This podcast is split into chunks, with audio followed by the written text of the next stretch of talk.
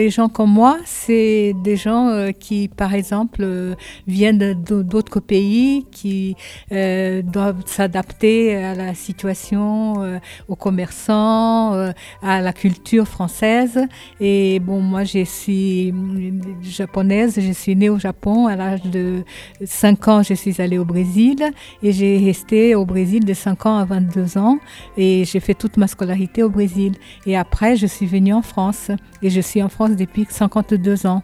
Donc euh, les gens comme moi, c'est des gens qui viennent d'ailleurs et qui doivent s'adapter aux conditions de la culture et de la société française.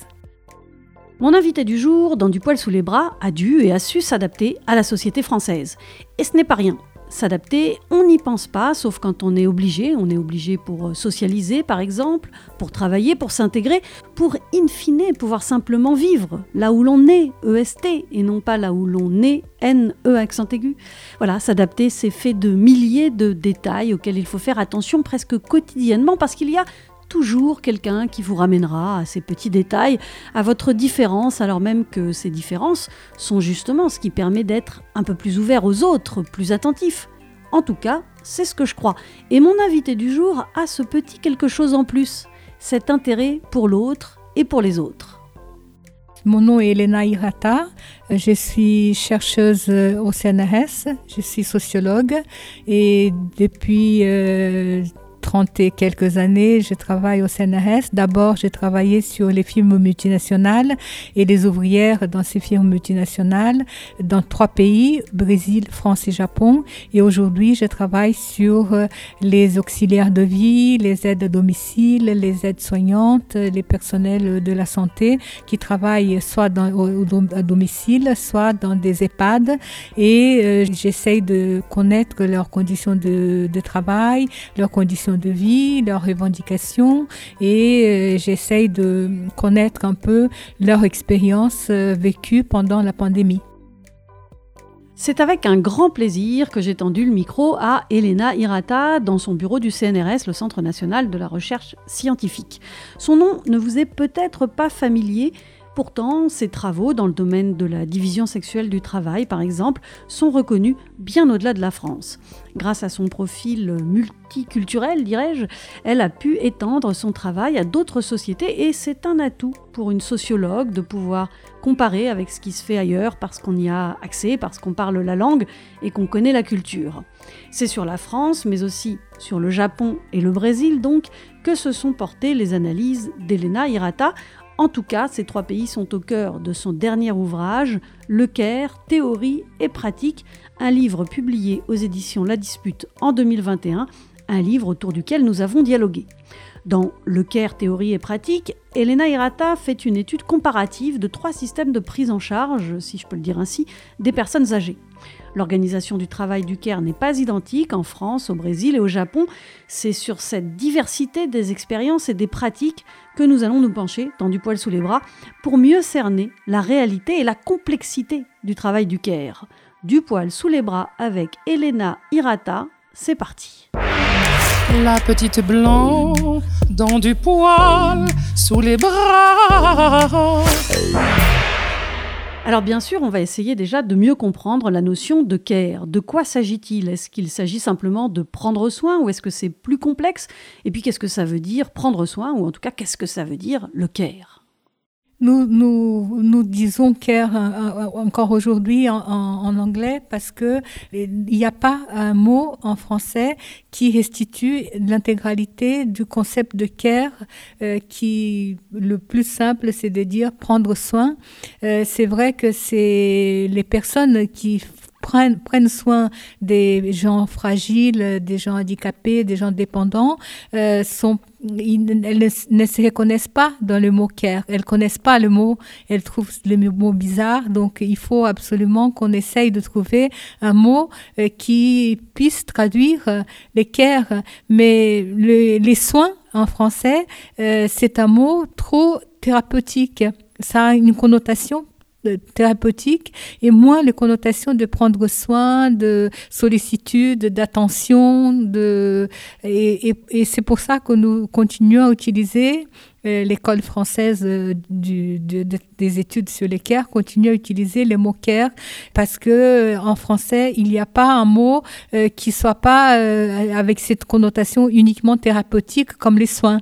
Et prendre soin, d'une certaine manière, essaye de restituer cette idée de quelque chose de, qui est de, l'ordre de l'attention, de la sollicitude, du, du rapport à l'autre, etc.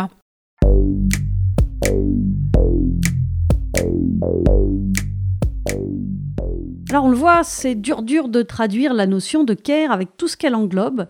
En anglais, le care, c'est caring about, se soucier d'eux, mais aussi taking care, prendre soin d'eux, caregiving ou care receiving, selon que l'on donne ou que l'on reçoit des soins. L'anglais différencie aussi le care et to cure, soigner. En France, on utilise soin un peu pour les deux, euh, un peu au pifomètre.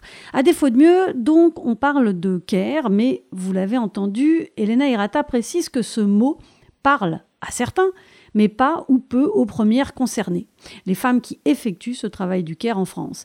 Et c'est la première difficulté. Si déjà on n'arrive pas à nommer correctement ce travail, eh bien c'est qu'on a du mal à le penser correctement. C'est bien la preuve que c'est plus complexe qu'il n'y paraît. En anglais, on parle de care euh, aussi bien euh, par rapport aux personnes âgées, par rapport à la question de la dépendance, et aussi euh, en, rapport à l'autre, et aussi la, thérapeutique, la, question de la, du soin matériel, du soin au corps, du travail matériel, technique, etc., vis-à-vis de l'autre. Au, Japon, on, parle aussi des, des care, mais il y a un mot pour care qui s'appelle kaigo. Euh, et kaigo, euh, c'est, ça veut dire euh, prendre soin. et kango, ça veut dire plutôt l'aspect thérapeutique. Par exemple, kangoshi, ça veut dire l'infirmière. Et Kaigo-shi, c'est la personne qui prend soin, c'est l'auxiliaire de vie. Donc, il y a pas, il y a deux mots, Kaigo et Kango, euh, pour désigner la cure et les care. Et, au Brésil, on a un mot euh, qui restitue les care, euh, qui est les cuidado cuidado, cuidadora. Cuidadora, c'est l'auxiliaire de vie. Et cuidado, c'est les, les mots pour les care qui restituent en même temps euh, l'attention à l'autre et l'aspect de, soins, l'aspect thérapeutique. Et donc, euh, on n'a pas besoin d'utiliser les mots euh, care au Brésil. On utilise les mots cuidado.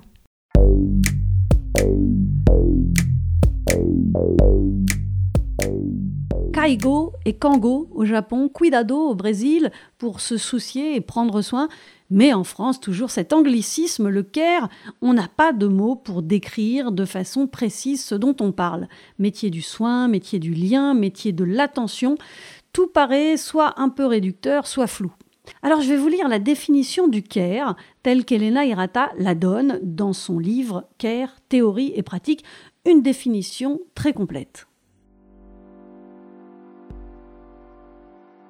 Le CARE, c'est un travail matériel, technique et émotionnel qui est façonné par des rapports sociaux de sexe, de classe, de race, entre guillemets, ethnie, entre différents protagonistes les pourvoyeurs et pourvoyeuses et les bénéficiaires du CARE, ainsi que toutes celles et tous ceux qui encadrent, supervisent ou prescrivent le travail. Le CARE n'est pas seulement une attitude attentionnée, il recouvre un ensemble d'activités matérielles et de relations consistant à apporter une réponse concrète aux besoins des autres. On peut aussi le définir comme un rapport de service, de soutien et d'assistance, rémunéré ou non, impliquant un sens de la responsabilité vis-à-vis de la vie et du bien-être d'autrui.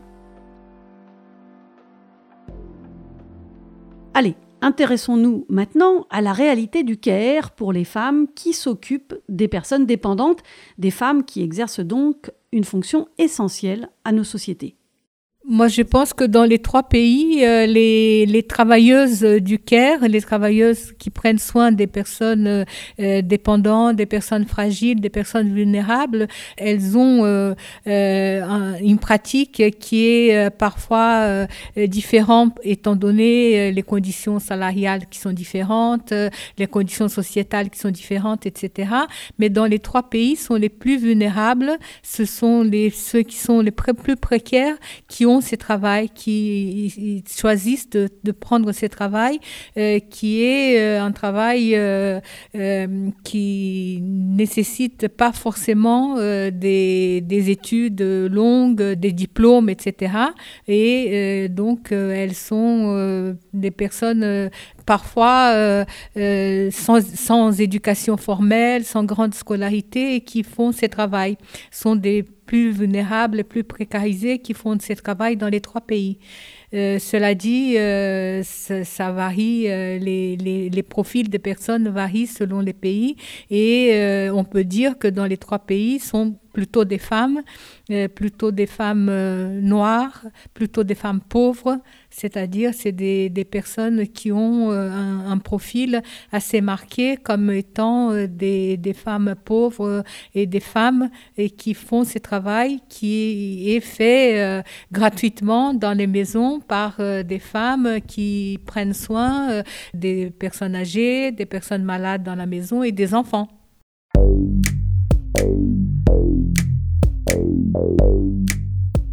« 90% des postes de travail du CARE en France sont occupés par des femmes. Quelques hommes sont présents dans ces métiers, mais surtout dans les postes de direction, bien sûr. Alors on ne peut pas ne pas voir cette dimension genrée et ce qu'elle implique. Ce n'est pas un hasard si les métiers du CARE sont parmi les moins bien rémunérés et valorisés. Et dans ces métiers du CARE, les femmes migrantes occupent les postes les moins bien rémunérés. Et la mondialisation n'a rien arrangé. D'ailleurs, je vais vous lire un autre extrait de CARE Théorie et Pratique à propos justement de la mondialisation, parce que c'est très en lien avec ces métiers du Caire. On peut résumer les choses ainsi. Premièrement, la mondialisation a créé plus d'emplois pour les femmes, mais ils sont en même temps plus précaires et plus vulnérables. Deuxièmement, l'ouverture des marchés et la politique de déréglementation ont entraîné des conditions de travail défavorables pour les femmes en augmentant leur charge de travail rémunérée et non rémunérée. Troisièmement, la mondialisation s'est accompagnée d'un processus de privatisation. Une partie du travail de reproduction sociale réalisé auparavant par l'État est renvoyée à la sphère familiale et au marché du travail précaire, tandis que la diminution des services publics accroît le travail domestique et de care des femmes. Les femmes sont encore et toujours les grandes perdantes du système et leur situation est souvent invisibilisée. Savez-vous par exemple qu'il y a plus de migrantes femmes que hommes? Contrairement aux idées reçues, les femmes ne migrent pas majoritairement pour suivre un homme migrant. Non, non, non. Les femmes sont des grandes filles indépendantes, mais qui sont sous-payées pour exercer des emplois parfois sans véritable statut. Dans son livre, Elena Hirata explique les modalités de la déconsidération des métiers du Caire, déconsidération liée au fait que ce sont les femmes qui exercent ces métiers, et des femmes migrantes à qui on refile les boulots les plus dégradants, dans les EHPAD français par exemple, ou encore les femmes migrantes qui réalisent 90% du travail domestique rémunéré de type garde d'enfants ou ménage à Paris. Alors je dis rémunéré car bien sûr la majorité du travail domestique est faite gratuitement par les femmes dans leur foyer. Alors tant que ce travail familial des femmes ne sera pas rémunéré, rien ne changera vraiment. En tout cas, en France, mais ailleurs aussi, même si les situations ne sont pas exactement les mêmes, en France, la base du problème, c'est que les femmes sont largement exploitées pour prendre en charge des personnes dépendantes. Par exemple, au Japon, c'est étrange parce qu'il y a des hommes dans ces travaux. Il y a 40% euh, environ des personnes qui travaillent dans les EHPAD euh, japonaises qui sont des hommes. Euh, par rapport au travail dans les maisons, les aides à domicile, il n'y a pas pratiquement pas d'hommes parce qu'ils sont obligés de faire aussi des travail des ménages, faire les ménages, faire la cuisine, etc. Donc, c'est plutôt des femmes qui sont dans l'aide la, à domicile. Par contre, dans les EHPAD, il y a beaucoup d'hommes et je crois que c'est parce que dans le cas du Japon, euh, il y a eu de la part du gouvernement une incitation aux hommes pour euh, se former pour ce travail quand il y a eu un chômage très important des hommes, étant donné la, la crise économique de 2008. Euh, et quand il y a eu cette crise économique, les gouvernements ont proposé euh, des formations aux hommes en disant que s'ils faisaient cette formation, ils auraient assuré un travail ensuite. Et même si c'est un travail considéré féminin, les hommes préfèrent euh, avoir un travail euh, considéré féminin que de ne pas avoir un travail du tout et d'être au chômage parce que le chômage euh, au Japon est considéré quelque chose de très humiliant et, personne ne veut être au chômage au Japon. Donc on voit des hommes dans les EHPAD, chose qu'on ne voit pas en France. Il y a très peu d'hommes et au Brésil encore moins d'hommes il y a 10% des hommes en France dans les EHPAD et 5% des hommes dans les EHPAD euh, au, Brésil. Et donc, il y a beaucoup plus de femmes que d'hommes. Et dans ces, EHPAD, il y a... Euh, une possibilité de euh, euh, travailler euh, des, manières assez diverses dans des cas des, des, pays où il y a moins de réglementation et il y a moins de, de segmentation des tâches. Euh, au Brésil, euh, les femmes euh, qui font du travail vis-à-vis des, personnes âgées, elles ont aussi la possibilité d'un autre travail pendant le week-end ou les soirs avec d'autres personnes qui sont chez eux, alité ou nécessitant des soins, tandis que en France, euh, étant donné les, types d'organisation du travail euh, dans la semaine, etc., il y a moins de possibilités de, d'avoir un deuxième travail de ce type. Euh, l'organisation des horaires en France ne permet pas cette possibilité d'avoir deux, travaux, deux, travails et même du point de vue salaire, au Brésil, les salaires sont très bas par rapport à ce qu'on voit en France ou au Japon et donc ils sont obligés de prendre un deuxième travail pour pouvoir euh, vivre avec leur salaire. Euh, c'est ça, c'est une autre caractéristique euh, du travail d'équerre, c'est-à-dire dans les trois pays, elles disent que leur salaire n'est pas suffisant pour vivre.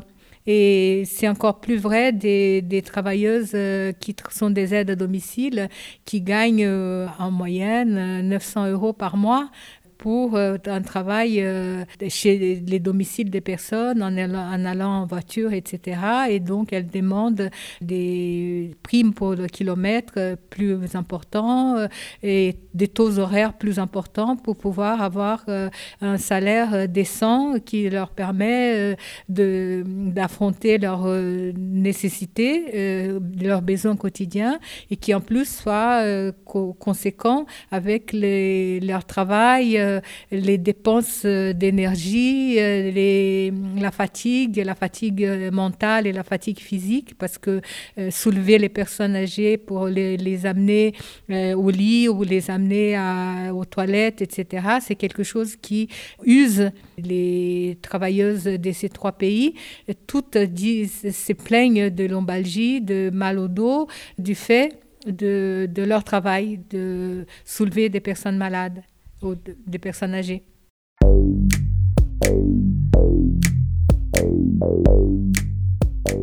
C'est bizarre quand même de penser que notre société rémunère très peu un travail parmi les plus importants et les plus difficiles. Passer sa journée à s'occuper d'une personne dépendante, c'est autrement plus essentiel pour la société que de nombreuses autres activités. Ça devrait être valorisé, mais c'est tout l'inverse qui se passe, même si, là encore, la situation n'est pas la même partout.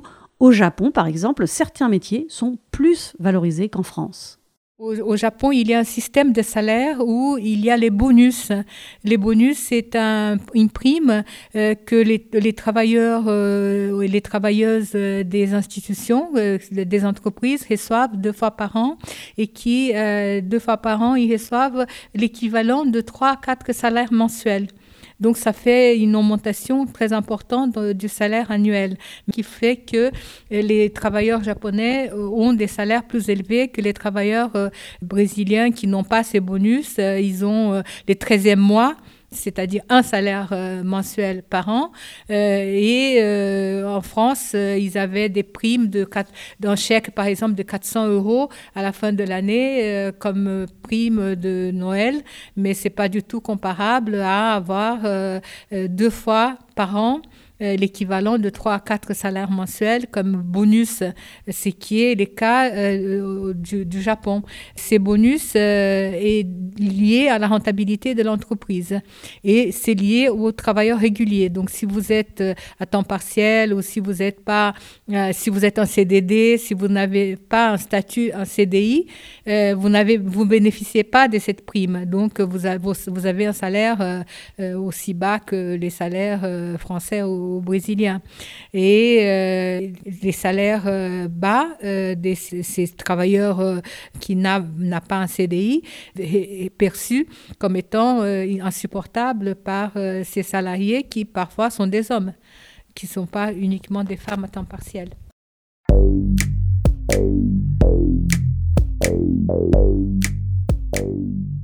insupportable pour des hommes, alors que ce soit au Japon, au Brésil ou en France, ça choque beaucoup moins de très mal payer des femmes pour ce qu'on considère être au fond leur destin, leur, leur nature de s'occuper du foyer, des personnes dépendantes et de tout ce qui relèverait d'une sphère privée.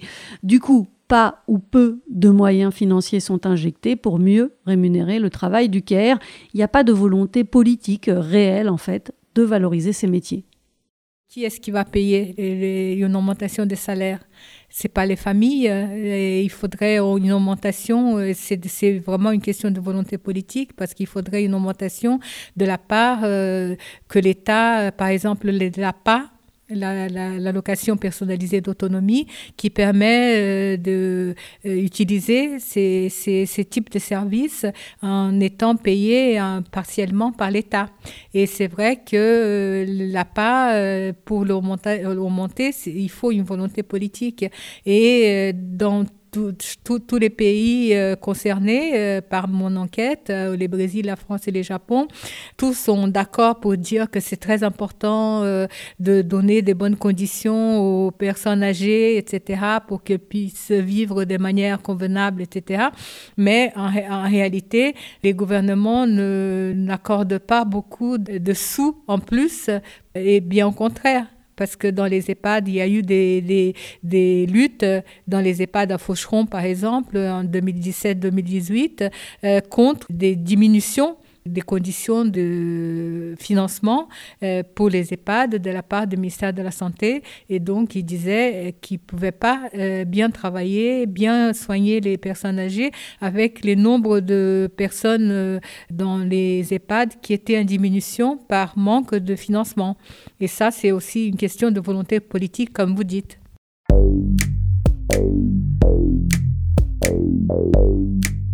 Dans Care, théorie et pratique, Elena Hirata explique que répondre aux besoins des personnes âgées nécessite un mix de responsabilités et d'engagement de la part de l'État, du marché, de la communauté et de la famille.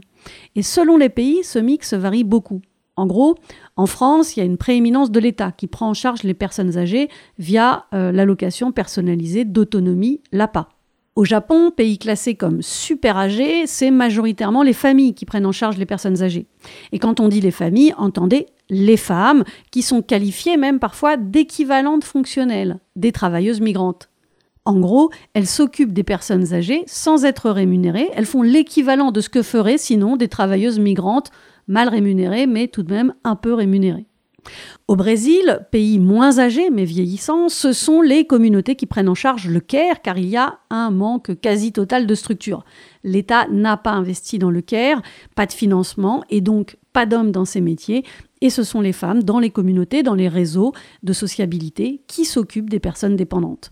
Le point commun entre ces pays, c'est que les besoins augmentent. La population vieillit et les familles sont moins dispos pour s'occuper de leurs aînés. Du coup, on y reviendra, c'est ce qui se passe en France. Le marché, entendez par là les entreprises privées, arrivent en force. Je crois que c'est aussi un manque de, mouvement. Euh, sociaux importants de la part des personnes concernées, des familles par exemple, parce que les aides à domicile, par exemple, elles sont isolées, elles sont atomisées, c'est difficile pour elles de revendiquer des meilleures conditions. Elles, le font, hein. il y a des collectifs comme la Force Invisible des, aides à domicile, dont on a fait un film, Debout les femmes, François Ruffin a fait un, film là-dessus. Il y a des, femmes syndiquées CGT qui ont fait euh, des mobilisations et des grèves et des manifestations à Paris. Euh, donc il y a des collectifs, il y a des syndicats, etc., qui se mobilisent, mais dans des conditions très difficiles parce que ce sont des personnes isolées qui travaillent chez des gens euh, dans des maisons, donc sans possibilité de se réunir pour lutter. Dans les cas des EHPAD, c'est un peu différent, mais les EHPAD aussi, euh, on ne peut pas dire qu'ils sont euh, vraiment bien dotés pour pouvoir protester énergiquement et demander des solutions au gouvernement. Donc, je crois que c'est une question de, société, c'est-à-dire euh, nous-mêmes, nous devrions avoir euh, plus conscience de, euh, pour, se mobiliser et pour revendiquer des meilleures conditions pour ces, ces personnes parce qu'ils ils ont un salaire vraiment qui ne correspond pas à ce qu'ils font, à leurs responsabilités, parce qu'ils ont beaucoup ont beaucoup de responsabilités. Sont des personnes qui, sans elles, les enfants mourraient, les personnes âgées mourraient parce que il faut que quelqu'un s'occupe d'eux. Et en général, ce sont des personnes qui n'ont pas, des personnes qui, prennent soin d'elles. La famille ne peut pas. Et donc, euh, c'est, la famille demande à ses aides à domicile, à ses auxiliaires de vie, etc., de prendre en charge les personnes âgées. Et euh, on ne peut pas dire que ces personnes âgées soient euh, vraiment prises en compte par des, des aides à domicile et des auxiliaires de vie qui soient correctement rémunérés. Donc euh, c'est vraiment un problème euh, sociétal important.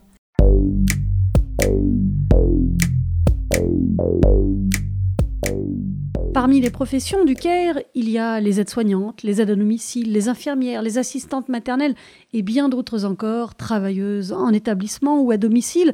Au final, des femmes, la plupart très très mal rémunérées, alors qu'elles exercent toutes une fonction quasi vitale pour notre société, et une fonction qui va parfois bien au-delà de ce que l'on imagine ou de ce qui est écrit sur le papier.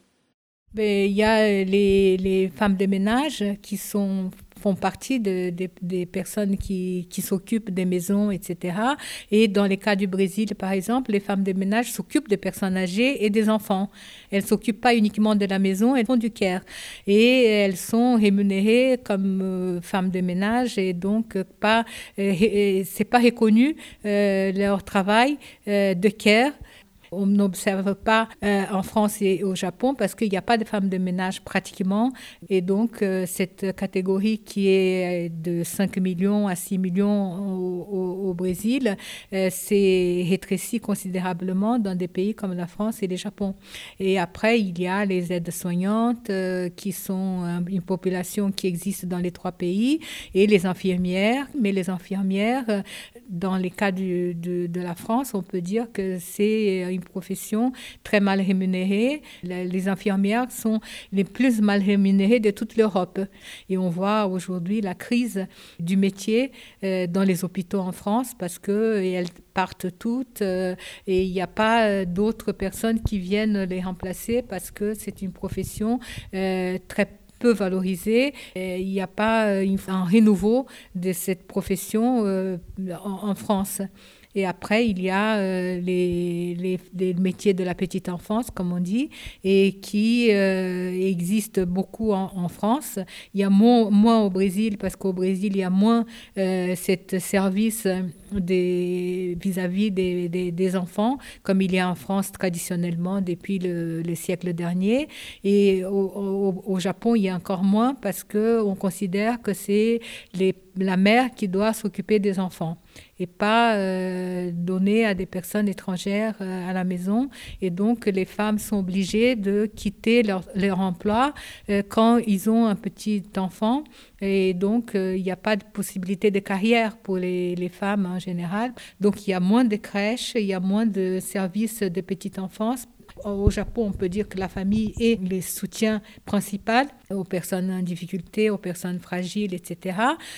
Dans les cas de la France, je pense qu'on peut dire que c'est l'État quand même qui subventionne et qui, euh, plus que la famille, euh, prend soin des, personnes âgées et euh, des enfants, etc., par les crèches, etc. Et dans les cas du Brésil, c'est plutôt les réseaux sociaux, les réseaux de, de voisinage, les réseaux d'amitié, etc., qui prennent en charge, surtout dans les familles pauvres, qui n'ont pas la possibilité d'avoir des, des aides à domicile ou d'auxiliaires de vie, euh, qui prennent soin des gens, euh, des familles qu'ils connaissent. Donc on voit bien l'État, la famille et les réseaux sociaux sont trois entités différentes que dans chaque pays euh, prennent en charge plus que dans d'autres les personnes vulnérables. La petite blanc dans du poil sous les bras. Alors, on a l'État, les communautés, les familles, ces trois acteurs qui prennent en charge les personnes vulnérables, mais bien sûr, il y a aussi le marché qui sent bien qu'il y a là une opportunité de se faire de l'argent et qui donc essaye de mettre la main justement sur ce marché des personnes âgées. Les marchés, comme vous dites, c'est très important, mais c'est important dans les trois pays. Euh, dans les trois pays, il y a un marché euh, euh, en essor de, des entreprises privées qui prennent soin des enfants ou qui prennent soin des, personnes âgées. Mais ce marché est variable, c'est-à-dire il est une des dimensions constitutives du diamant du Caire, mais il n'est pas le, les déterminants, disons, dans ces trois pays, parce que la famille est plus que le marché au Japon, l'État est plus que le marché en France, euh, et euh, au, au, Brésil, les réseaux sociaux et les réseaux de sont plus importants que les marchés, mais dans les trois pays, les marchés euh, euh est en essor et, et, constituent de plus en plus une part importante des soutiens, euh, oui, des, des, soutiens aux personnes vulnérables. On voit bien, par exemple, euh, les cas des plateformes, les plateformes euh, comme l'Uber mais liées aux, personnes âgées, il y en a, et ça commence à être important, aussi bien en France qu'au au Brésil. Je ne connais pas les cas du Japon. Mais au Brésil, il y a beaucoup de, boîtes qui commencent à se structurer et qui proposent des aides à domicile pour euh, les personnes qui ont besoin. Et ici en France, il y a aussi plusieurs plateformes qui proposent des aides à domicile, des personnes euh, pour aider les personnes âgées, etc. Et euh, ces plateformes ne sont pas publiques, ce sont des plateformes d'entreprises privées. Et euh, c'est très important que l'État investisse. Et dans les cas de la France, on peut dire que dans les EHPAD, il y a euh, les EHPAD publics, c'est euh, très important. Je crois que c'est plus de la moitié des EHPAD, c'est public. Tandis qu'au Japon, c'est aussi des entreprises publiques ou parapubliques qui ont beaucoup d'importance. mais il y a aussi les entreprises riches pour des personnes riches sont de plus en plus euh, des entreprises privées. Et au Brésil, euh, l'État, euh, les, entreprises publiques dans les secteurs de care, c'est une minorité vraiment insignifiante, de l'ordre de 1%, et vraiment très peu, des, il y a très peu d'EHPAD de, publics.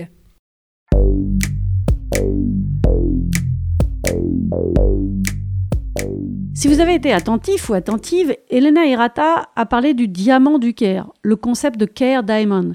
Alors je ne vous l'avais pas précisé, mais c'est ainsi qu'on nomme les quatre facettes du Caire, ces quatre acteurs principaux qui articulent le travail du Caire. L'État, la famille, la communauté et le marché. Et donc le diamant eh bien, est taillé différemment, on l'a vu, selon les pays. Alors l'arrivée des entreprises privées type Orpea n'a pas vraiment amélioré la situation des personnes vulnérables. C'est plutôt l'inverse. Pour générer des profits, les salaires sont restés minimes et les conditions de travail se sont durcies, voire dégradées. Or, ces deux facteurs sont directement en lien avec la qualité de vie des résidents, ça a été démontré. C'est sûr que les personnes qui prennent soin des personnes âgées doivent être bien formées, doivent avoir un, minimum de, de, possibilités de, souffler, de, prendre soin de soi-même et qui euh, puissent avoir un minimum de, formation, euh, une bonne situation pour euh, prendre soin bienveillant des personnes âgées. Et c'est vrai qu'il n'y a pas toujours, ces conditions ne sont pas toujours réunies.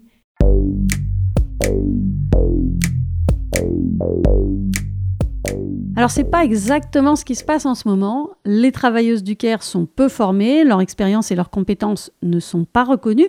Il suffirait d'être une femme hein, pour bien travailler, puisque c'est connu. Ce serait inné pour les femmes de savoir prendre soin. Bon, il est grand temps de passer de soi-disant qualité à de véritables qualifications. Le Caire est sorti de la sphère intime, il est temps de réellement reconnaître ce travail et de valoriser ces travailleuses. Au Japon, il y a d'ailleurs un diplôme de Care Manager. C'est vrai que l'expérience, les compétences, c'est très peu valorisé. Les différentes euh, qualités des personnes, euh, c'est euh, des personnes qui prennent soin, c'est pas valorisé et c'est vrai que c'est on, demande du travail matériel, du travail technique, du travail cognitif. vous, vous, devez voir euh, si la personne est bien, si elle, euh, si elle a un problème de santé, il faut voir quel type de problème de, santé elle a, si elle a un problème euh, de AVC, ou si un, un problème de, cardiaque, tout ça, euh, si un problème moteur, tout ça, on ne peut pas savoir si on n'a pas étudié. Et pour étudier, il faut une formation. Et, c'est très souvent, ces personnes euh, manquent de formation parce que euh, on ne donne pas importance à ce travail, on ne le rémunère pas correctement, etc. Et euh, c'est vrai que il faut tout ce qu'on appelle les travaux émotionnels qui est des travail euh, affectifs, euh, des travail d'écoute euh, de la personne, etc. Et qui exige aussi un minimum d'autocontrôle, de connaissance de soi-même, etc. pour pouvoir faire bien son travail. Et c'est faire bien son travail quand c'est un travail d'une telle complexité n'est pas possible si on n'a pas des outils pour bien faire ce travail dans, dans, dans des conditions qui ne sont pas toujours faciles.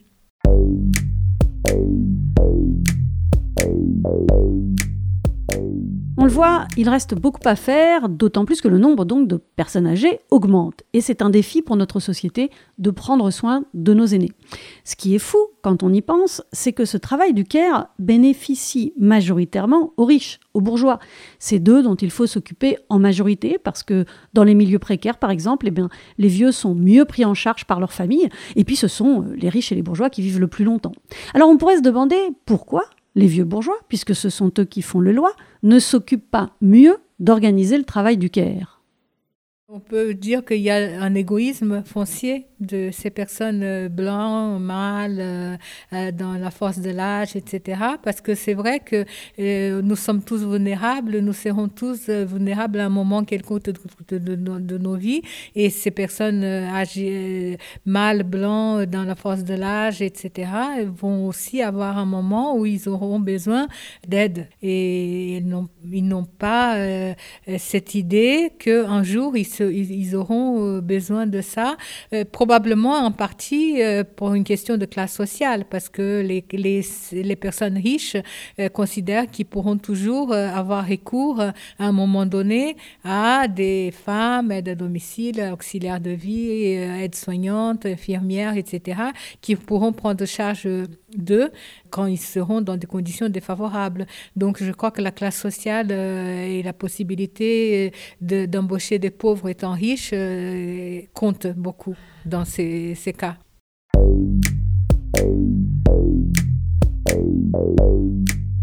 Pour l'heure, ça ne bouge pas beaucoup en France, un peu plus au Japon, où il faut dire que l'urgence est réelle. Au Japon, on a euh, à peu près un tiers des personnes qui sont euh, déjà plus de, ont déjà plus de 65 ans.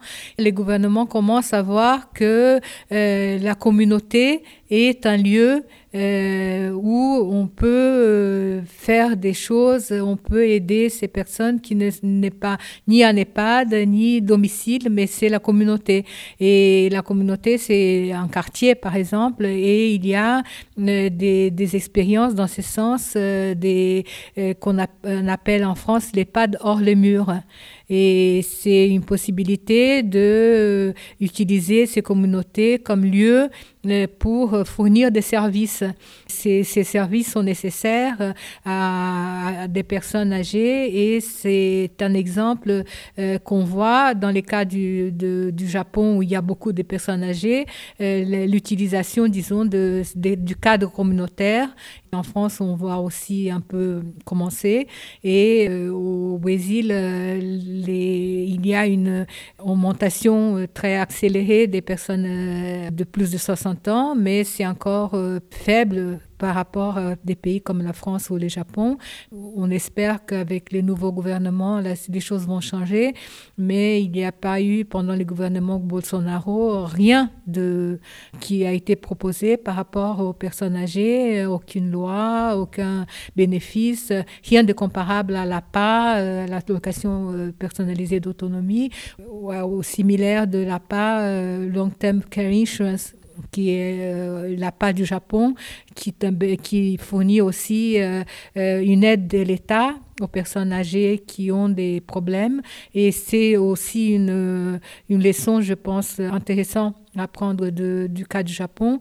Euh, au Japon, il n'y a pas euh, cette euh, ressource qui est donnée aux, personnes âgées pour embaucher une aide au domicile ou pour entrer dans une EHPAD. Ils prennent pas ça des impôts généraux comme en France, mais il y a un impôt qui s'appelle impôt CARE, impôt Kaigo Hoken. À partir de 40 ans, les personnes doivent cotiser chaque mois et c'est prélevé de leur salaire un montant de, 50 euros à peu près euh, par mois qui est versé pour euh, cette euh, long term care insurance qui est la part japonais et à partir de 60 ans toutes les personnes peuvent demander de l'aide à l'État pour, euh, pour bénéficier d'un EHPAD ou de l'aide à domicile ou d'un auxiliaire de vie. Et euh, c'est quelque chose d'important d'avoir ces Kaigo Hoken, cette, euh, assurance care.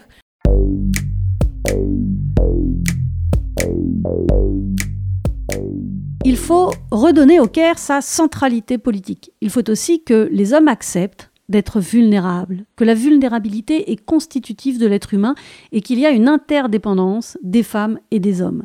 C'est peut-être ainsi que les hommes valoriseront ce travail du Caire quand ils reconnaîtront qu'ils sont fragiles, qu'ils sont mortels, qu'ils ont besoin de cette interdépendance.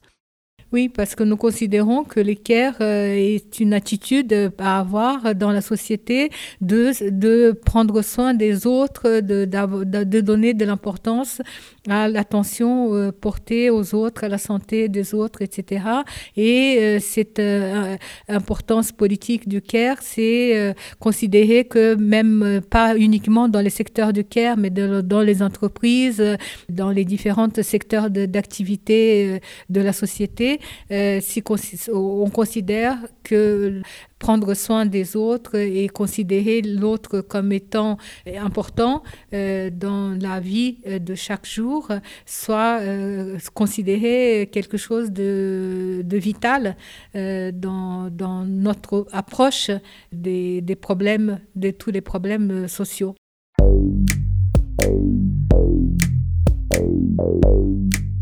Franchira-t-on le pas pour aller vers une société du Caire, une société où s'occuper d'autrui est une activité prise en compte dans toutes ses dimensions physiques, cognitives, relationnelles, émotionnelles Reconnaîtra-t-on un jour ce travail à sa juste et inestimable valeur?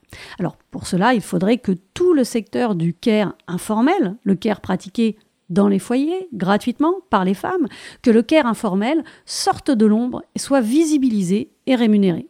De mon côté, je ne crois pas que la société pourra éternellement se passer d'une reconnaissance du travail domestique. En tout cas, cette reconnaissance du travail domestique fait par les femmes est au centre de la réflexion nécessaire pour penser l'émancipation des femmes. Je pense que c'est important de dire que les femmes ont, euh, plus que les hommes, euh, le rôle de donner cette parole sur la société du Caire, sur cette euh, société du Caire qui doit bénéficier les, les professionnels, les personnes, les travailleuses du Caire professionnel, qui doivent aussi bénéficier les femmes qui travaillent à chez elles dans leur maison gratuitement en en prenant soin des personnes âgées, des enfants, des malades, etc.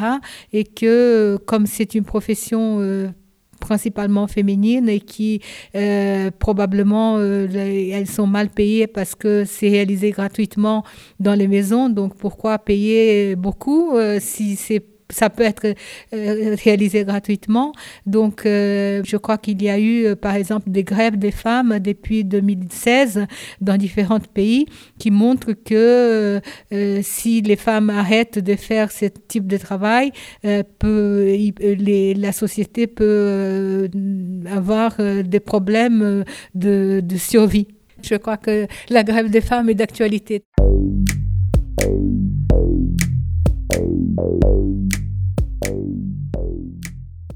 Et le poil Dans tout ça, me direz-vous, bah oui, on est dans du poil sous les bras tout de même. Alors, Elena, vos poils moi, je pense que ça varie beaucoup les, les poils, euh, la question du poil et les rapports qu'on a euh, avec le poil euh, selon le l'âge, parce que évidemment, il y a eu un moment où je devais me dépiler sous les, les selles et a les, les, les, jambes, etc.